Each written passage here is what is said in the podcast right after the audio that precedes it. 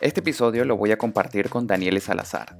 Dani nos va a contar de su proceso de reinvención y cómo ha convertido una pasión en un proyecto de apoyo a otros emprendedores. Ahora sí, ponte los audífonos y disfruta ahora con tiempo. Hola, soy José Tomás y soy un apasionado por el desarrollo de proyectos e ideas productivas. Me encanta hablar de todo lo relacionado a emprendimiento y aprender de la historia de quienes trabajan en construir sus sueños. Después de más de 10 años en distintos roles profesionales, desde la atención al cliente hasta logística, pasando por mercadeo y finanza, desde hace 8 años comencé a trabajar como cherpa de emprendedores y asesor de proyectos de negocio. Luego de varios años queriendo desarrollar un podcast, finalmente puedo hacerlo, ahora con tiempo. Una oportunidad para dar ideas, formar e inspirar darle cuerpo a esos proyectos geniales que necesitan despegar. Ahora con tiempo, lo hago para ofrecerte unos minutos en cada episodio para desconectarte productivamente, alinear tus planes personales, de negocio y reforzar tu misión. Hola buena gente, este es el episodio número 8 de Ahora con Tiempo. En este episodio me acompaña Daniele Salazar. Da es una experta en la industria de hospitalidad en España, particularmente en todo lo relacionado a vinos españoles y restaurantes madrileños tanto en la promoción de, los negocios como en el establecimiento de relaciones dentro de la industria. Este es un trabajo súper importante y de un valor infinito para quienes se apoyan en ella para adentrarse en el mercado gastronómico y de vinos en España. Da se planteó eh, un capítulo totalmente nuevo al emigrar de su tierra natal y en el camino encontró nuevas pasiones, nuevos aprendizajes que hoy los comparte con sus seguidores, que se valen de su conocimiento para, dar ese primer paso en el emprendimiento en la industria de la hospitalidad en España, pero, pero además también da, nos sirve a quienes queremos disfrutar de las mejores recomendaciones de restaurantes, de, tapas y, bares cuando estamos de paso por, por Madrid. Una de las cosas que, me parece más trascendente de lo que Da nos va a contar es, es cuán determinante y crucial el, es el desprenderse de conceptos y, autoimágenes que bien pudieron haber sido muy reales, bien pudieron haber sido muy positivas, pero, pero que ya dejaron de ser parte de tu realidad y de tu realidad y de tu actualidad. Y cómo eso eh, cómo más bien pasan a ser oportunidades de oro todas esas cosas nuevas que, vas aprendiendo y descubriendo una vez que te decides a buscar oportunidades de emprender y desarrollar nuevos proyectos. Ahora sí, voy a dejar que, Daniel no, nos cuente. Bueno, Da, muchísimas gracias por aceptar esta invitación. Es un honor para mí tenerte en, en este episodio. ¿Cómo estás? Estupendamente disfrutando de este paso de la primavera-verano en Madrid finalmente. Da, vamos a empezar por el principio. ¿Qué hace una margariteña en España? Explícame eso. A ver, hace, hace 10 años eh, estaba trabajando para, una empresa casualmente de, un español eh, en Venezuela, eh, Don Regalón, que seguro le conoce muchísima gente. En, ese momento yo llevaba la parte legal laboral, yo soy abogado, o bueno, era, me, he divorciado poco a poco del derecho. Y, pues hace 10 años que empezó a cambiar un poco el aire que estábamos respirando en el país, ya todos conocen la situación de Venezuela y, y no, no voy a entrar en eso, pero pero bueno, cuando empezó a cambiar un poco todo el clima, dije, necesito un cambio, necesito darle un giro a esto. Yo vivía en, una isla, en Margarita.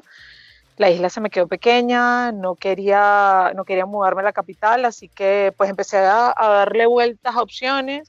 Por supuesto, el sueño americano fue la, primera opción, pero, pero ya había intentado ir a, a Miami y no era tan sencillo como te lo plantean las películas y, y ese, ese ideal que todo el mundo se plantea cuando piensa en Estados Unidos. Y mi jefe un día me dijo, pues vete a España, vete a España, estudia algo, España es la puerta de Europa. Y pues mira, empecé a investigar, Madrid tenía un montón de escuelas de negocios, eh, empecé a tocar algo que era totalmente nuevo para mí, que era el mundo del marketing y los negocios. y, y, pues nada, aplicando varias escuelas, una una escuela me, gustó por plan, por proyecto, además financieramente era algo que me podía permitir. Me vine a estudiar en principio y fue, fue amor a primera vista. Madrid eh, me enamoró, pero desde el minuto cero. Y pues aquí estoy, 10 años después. ¿Cómo fue a nivel personal y laboral pasar de, de, de Margarita, una isla pequeña, a Madrid, una, la capital de España y, y, como tú dices, la puerta para Europa? Pues fue, fue abrumador, la verdad. Cuando llegué, llegué y pensé que iba a ser muy fácil porque no iba a tener la barrera idioma, aun cuando hablo inglés y puedo comunicarme perfectamente, pues yo dije, mudarme a un país en el que hablan mi mismo idioma va a ser mucho más fácil, nos vamos a entender mejor, las oportunidades van a fluir como el agua. Y cuando llegas acá te das cuenta de que no hablamos el mismo idioma, al principio de eso, la, barrera comunicación fue frustrante porque no entendía por qué no me entendían. Entonces, además que como margariteña, yo tenía un plus que es que hablo muy rápido. Entonces, bueno, e, esa parte a nivel personal fue, fue como el primer tortazo de, no, espérate, ubícate, estudia tu entorno, analiza dónde estás llegando, te tienes que adaptar y, y luego colgar el título en lo más profundo de mi corazón y entender que el derecho había sido una parte bonita de mi vida, me brindó muchísimas cosas en Venezuela, pero aquí debía cambiarme el chip, mm. debía cambiar mis objetivos y pues fue enfocarme 100% al máster, al tipo de empresa al que quería dirigirme y, bueno, fue cuando, cuando descubrí otra de las tantas cosas que tiene España, que es el mundo del vino y donde, donde tuve mi mayor experiencia laboral en estos 10 años. Y, bueno, eh, un poco eso. O sea, creo que la barrera idioma y el, el quitarte viejos hábitos, sobre todo a nivel profesional. Y, y, fue ahí que empezaste a colaborar con, con, con estas marcas de vino y, y, a tener todo este primer contacto con, con, tu experiencia en mercadeo. Sí, en ese momento eh, pues descubrí una, una, faceta de España que es maravillosa. O sea, yo pensaba que España era solo fútbol y, y no, tiene, tiene otra bendición maravillosa que es el vino. O sea, España tiene, si no me equivoco, 91 denominaciones de origen. El vino eh, es, es, otra filosofía, es un arte, es un estilo de vida, es, es maravilloso. Y uh -huh. viendo toda la parte de lo que era desarrollar el producto, comercializar el producto, me tocó, me tocó la parte de, de Oreca, que es todo lo que es hoteles, restaurantes, caterings, etcétera. Y en esa parte, pues evidentemente empecé a conocer otra nueva cara, que eran todos esos pequeños comercios uh -huh. que estaban, que eran parte esencial del, del mundo del vino. Y, y, me fui enamorando, me fui metiendo, fui conociendo muchísima gente, muchísimos eventos, muchísimas ferias. Y sin darme cuenta, pues empecé el boca a boca a recomendar restaurantes que me gustaban, eh, recomendar chefs que me gustaban, tiendas que me gustaban. Ya la gente venía a Madrid, Dani, hazme una ruta de tapas, una ruta de vinos, una ruta de tal. Y cuando me di cuenta, era, era como una micro local guide eh, madrileña y, y, bueno, eso me permitió conocer a gente maravillosa, a empresarios increíbles que, que, están haciendo cosas muy, muy bonitas a nivel cultural, a nivel ocio en, en Madrid. No, y, y, conociéndote es algo que te viene natural, las relaciones y pues Yo, bueno, creo de verdad que, que la experiencia te iba como anillo al dedo. Sí, sí, es que de verdad que me encanta. Mi, mi, esposo se ríe porque yo cuando llego a un restaurante, a un bar, a donde sea, lo primero que hago es preguntar el nombre de la persona que está del otro lado. Uh -huh. Primero, porque me parece importante que Pedrito, que María se sientan personas, que no es nada más el que me está sirviendo la mesa, el que me está poniendo el vino, el que me está poniendo la tapa, sino que estoy reconociendo su labor, que es maravillosa, y, y, la, parte de, la parte de experiencia. O sea, yo estoy convencida, tú puedes ir a un restaurante con 50 estrellas Michelin, pero en lo que llegas, si la hostess te mira con mala cara, si el camarero te tira el plato, si el que te está tomando la comanda está viendo el techo con una cara de que se quiere ir, te pueden arruinar una experiencia totalmente. Claro. Y, y esto también aplica para el cliente, o sea, tú también le puedes dañar el servicio a un pobre camarero llegando con mala actitud, eh, con ofensas, con tonos altaneros, entonces mm. eh, es, un mundo, es un mundo bastante complicado. Y en tu experiencia con todos estos empresarios y emprendedores, ¿qué, qué es más difícil para, para arrancar este tipo de proyectos en España? Em, sobre todo los venezolanos en los últimos años han crecido muchísimo en la, en la hostelería. Em, creo que no es un secreto eh, la familia Goicochea que fue el boom con las hamburguesas de Goico Grill. Yo creo que todo el mundo ha, conocido este caso. Entonces, eh, pues muchísimos venezolanos han venido apostando por la gastronomía en, en Madrid y no es un tema fácil, primero, porque hay una cantidad de protocolos y burocracias que cumplir, que respetar, que no todo el mundo se puede permitir. Em, luego, de verdad, estamos atomizando mercados. O sea, a alguien le va bien con la hamburguesa, mañana hay 50 hamburgueserías. Hoy una pizzería aparece en la Forbes como la mejor pizzería, mañana hay 700 pizzerías. Entonces, creo que no se está realmente indagando en lo que son las necesidades del consumidor. Pero supongo que también si, si está copiando ideas que ya fueron exitosas y no le estás aportando un valor adicional, un valor propio, te la pones también muy cuesta arriba con todas las cosas adicionales que ya tú estás contando. Yo creo que ese es el mayor problema. O sea, yo, yo, sí creo que si alguien lo está haciendo bien, yo sí creo que si alguien ha tenido éxito, pues mires el ejemplo, que tomes cosas de referencia, pero intentar imitar al 100% un caso de éxito, es que no voy a decir que es imposible porque hay, existen casos, pero es que te estás complicando la vida, te estás complicando la vida sobre todo porque es altamente probable que eso lo he visto muchísimo, gente abriendo restaurantes que no han freído ni un huevo en sus vidas.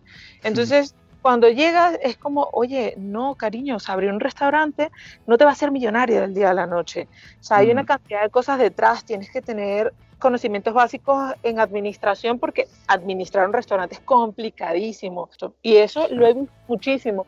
Hubo hace como dos años, tres años, una oleada de, gente que se puso a invertir en cadenas de estas de, de, sanduchitos y de tapitas y de cositas por, por no echarle más tierra a la pobre marca, porque realmente fue un error de un gestor que se puso a vender la franquicia como que si estábamos vendiendo patatas y muchísima gente perdió muchísimo dinero.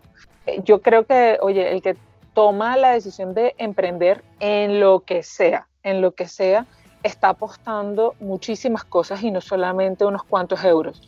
Eso sí lo he visto un montón. O sea, gente que se ha muerto de éxito porque ha llegado, apostado all in, imitando o replicando el modelo de negocio de otra persona y lo que tú dices, sin aportar absolutamente nada.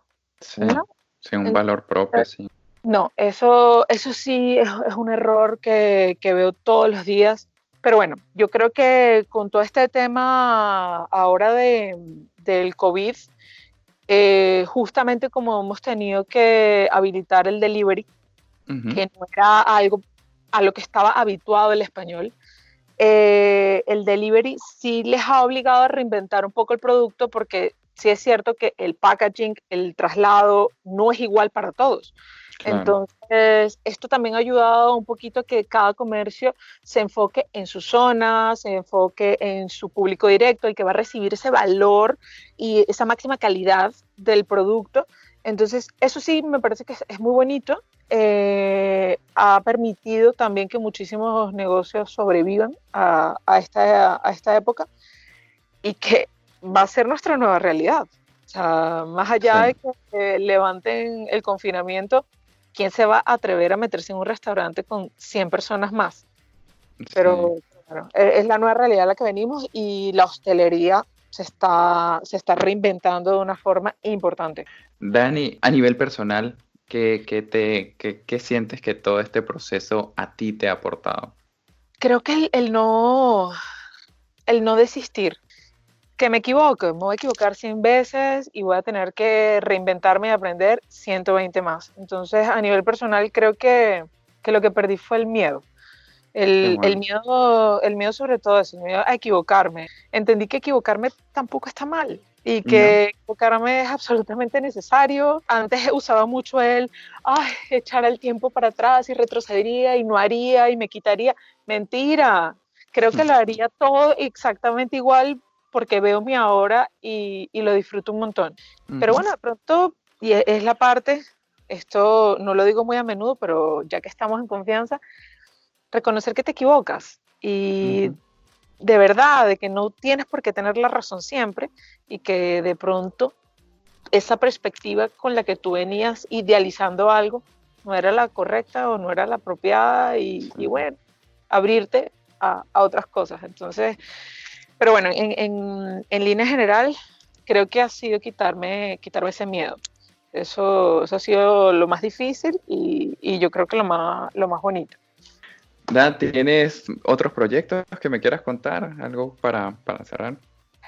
Pues espero poder contarte muchísimos más detalles pronto, pero ahora con, esta nueva faceta como, como mamá, eh, he descubierto una grandísima necesidad en lo que aquí en España llamamos conciliación, que, que es que una mujer puede ser madre, puede ser ama de casa, pero también puede tener un rol dentro del mundo laboral importante eh, y puede compaginar ambas cosas sin que ninguna se vea desatendida, sin que ninguna prime sobre otra.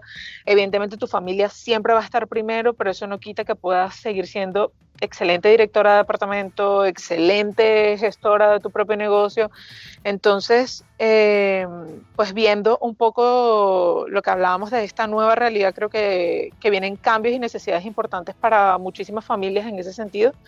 Así que el nuevo proyecto va a estar encaminado a, a una verdadera conciliación. Eh, quiero diseñar una herramienta que realmente ayude y aporte a, a padres y familias a, a lograr hacer vida, normalizar la, paternidad y la maternidad en, el día a día.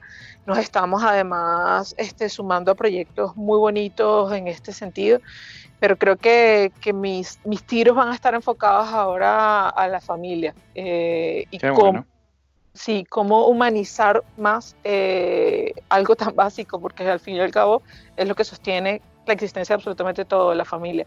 Así que por allí vienen los tiros. a bueno, ver bueno, vas a tener que volver. Sí, a ver si ahora, post pandemia, podemos empezar a aterrizar cosas y, sobre todo podemos empezar a contar. ¿Por dónde, por dónde te, pueden contactar? ¿Por dónde te pueden seguir? Mira, eh, para ponerse gorditos me pueden seguir en Instagram, eh, D-A-A-S-C, Dask, y por LinkedIn para negocios, para trabajar, para que les ayude a hacer algún lobby que necesiten. Soy especialista haciendo lobby, me encanta hacer lobby. Em, en LinkedIn me pueden buscar también, ahí incluso está mi correo electrónico, así que por cualquiera de los dos medios eh, estaré encantadísima de tender una mano a quien lo necesite siempre que pueda ayudar. Eh, pues bueno, como siempre, los datos de, de, edad en este caso van a estar en las notas del episodio, entonces pueden visitar ahí y copiar para, para que se pongan en contacto con ella y los ayude en todo, todo lo que Da es experta y, y, facilitando emprendimientos en, en, España y particularmente en Madrid. Mujer, muchísimas gracias por, por tu tiempo, me encantó conversar contigo y, y no, la pasé muy chévere. Nada, bueno, ya sabemos que se va a repetir más veces y, esperemos que, cada episodio tenga más contenido jugoso y, contar y cosas nuevas. Un besote, muchísimas gracias. a ti. Entre varias cosas que quiero resaltar de lo que Daniele nos contó está, número uno, la magia e infinidad de posibilidades que genera el reinventarse, aprender cosas nuevas, descubrir nuevas pasiones, y abrirse al cambio. Dani menciona algo de lo que estoy totalmente de acuerdo y es que es válido que te equivoques. De todo eso vas a aprender y eso será un aporte para tu próximo éxito. Con esto no estoy diciendo que trabajes irresponsablemente sin importarte los resultados. Por supuesto que, que mi llamado es a que planifiques, presupuestes y ejecutes tus proyectos con responsabilidad y disciplina. Pero los errores pasan y, los emprendedores nos exponemos más a que nos pasen. Pero de eso se trata. Atrévete a correr el riesgo a estar equivocado. Dicho eso, y precisamente para manejar ese riesgo y ser responsable en el manejo de tu proyecto, a la vez que, te permite aumentar las opciones de éxito de tu emprendimiento, voy a insistir en que te organices y te planifiques de una forma objetiva. Apóyate en expertos que pueden ayudarte de múltiples maneras. Expertos que, que pueden asesorarte, ahorrarte demoras y tropiezos en alcanzar el éxito de tu emprendimiento. Ya para cerrar, estos son los puntos fundamentales que quiero dejarte. Sácale provecho a lo que te gusta hacer. Hacer lo que te gusta es la forma más fácil de ganarte la vida. Y si me preguntas a mí, es la forma más fácil de alcanzar el éxito. Ofrécele al mundo tu propuesta de valor. Te vas a sorprender de la cantidad de personas que hay allá afuera que necesitan lo que tú tienes para ofrecer. Asegúrate que sea algo único, que tenga tu sello personal. No tengas miedo a equivocarte. Insisto, no se trata de hacer las cosas para equivocarte.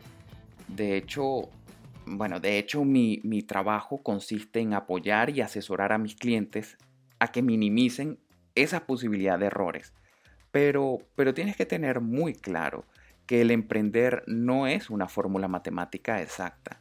No hay manera que, que las cosas salgan tal cual como tú estés planificando y la estés asumiendo.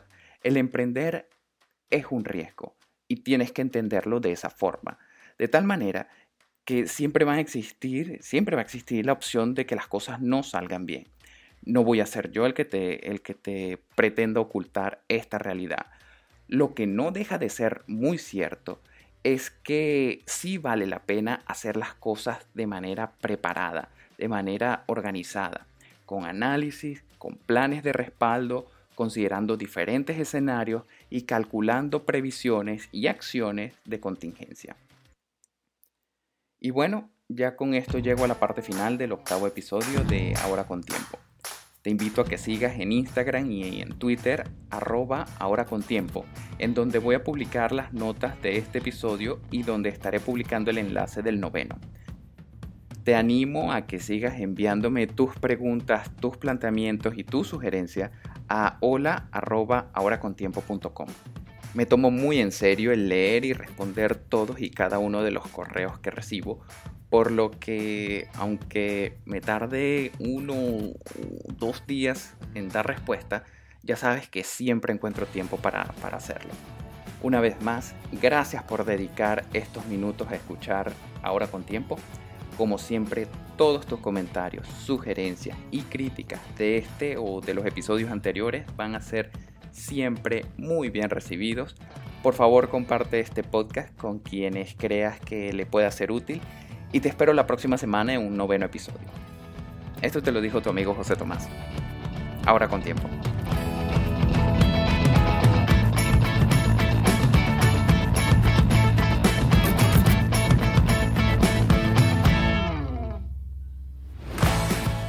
es rico cuando uno se descubre ese lado autodidacta para estas cosas que jamás te hubiese pasado por la cabeza de, oye, puedo disfrutar haciendo un podcast o un vídeo, una foto.